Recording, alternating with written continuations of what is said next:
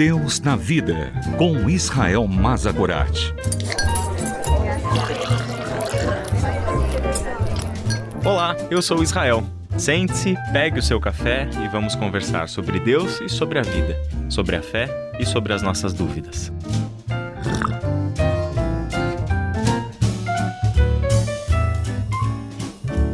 Que bom que estamos juntos para mais uma conversa do Deus na vida. Hoje vamos olhar para o texto de Marcos, capítulo 7, versículos 24 até 30 e vamos pensar juntos sobre como é bom termos o Cristo entre nós, querendo conversar com a gente e descobrir até onde vai a nossa fé. Nessa passagem de Marcos, nós lemos sobre uma mulher grega de origem ciro-fenícia que tinha uma filha que estava possuída por demônios. Quando esta mulher fica sabendo de Jesus, sabia que Jesus estava próximo, ela vai até Jesus e pede para que ele expulsasse o demônio de sua filha. A resposta de Jesus surpreende até a gente hoje. Ele disse assim: Deixe que primeiro os filhos comam até se fartar, pois não é correto tirar o pão dos filhos e lançá-lo aos cachorrinhos. Quando a gente olha para o texto paralelo lá de Mateus, capítulo 15, versículo 21 até versículo 28, a gente descobre que Jesus se refere aqui à sua missão. A sua missão era destinada às ovelhas de Israel e não ao povo gentil, o povo de fora. Era o caso exatamente dessa mulher, uma grega que, em princípio, não fazia parte da missão de Jesus. No entanto, a resposta que a mulher dá a Jesus é igualmente surpreendente. Ela diz assim: Sim, Senhor, mas até os cachorrinhos debaixo da mesa comem das migalhas das crianças. E aí o desfecho dessa história é o seguinte: por causa desta resposta, você pode ir, o demônio já saiu da sua filha. A mulher voltou para casa e encontrou a sua filha exatamente como Jesus disse, completamente liberta do demônio que a possuía. Essa é uma das poucas passagens que nós demos nos evangelhos que demonstram o quanto que Jesus estava aberto à persuasão. Exatamente. Parece que a nossa visão sobre a fé é algo muito fechado, algo muito restrito, como se o que podemos alcançar por meio da fé já estivesse fechado. O Evangelho, como uma história já fechada, como algo que Deus vai fazer as coisas dentro dos seus planos e jamais sair uma única vírgula daquilo que estava planejado. Mas essa é uma história que nos conta algo diferente.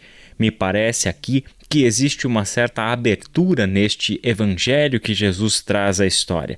Jesus se coloca aberto a ser persuadido por aquela mulher. Isso é magnífico quando pensamos que nós podemos dialogar com Deus, que nós podemos sentarmos com Deus e chegarmos a um entendimento mútuo.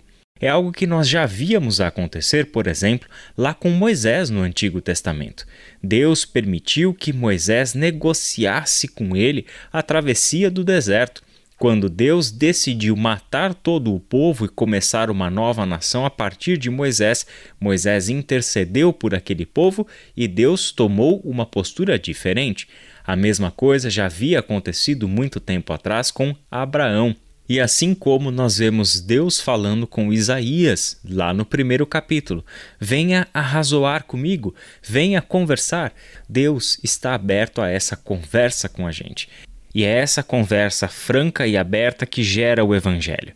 Neste caso específico, o Evangelho foi a libertação da sua filha, o poder do reino de Deus manifesto, lançando para fora todos os poderes escravizadores da vida que estavam oprimindo aquela jovem.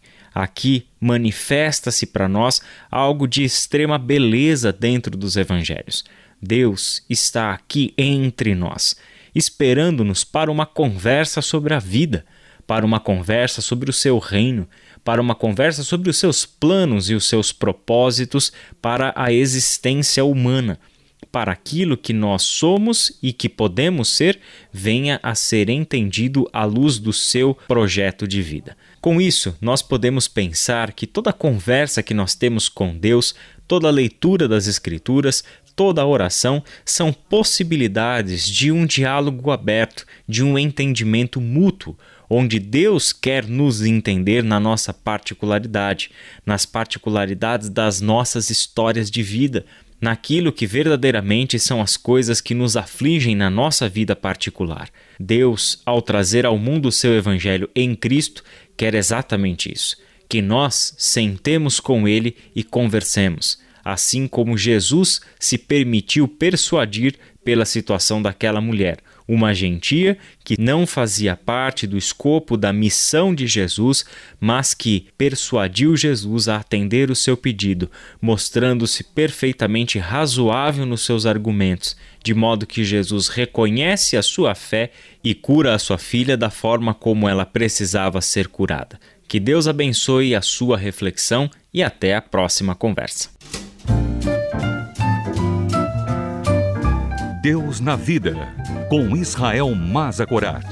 Para ouvir novamente, acesse transmundial.org.br.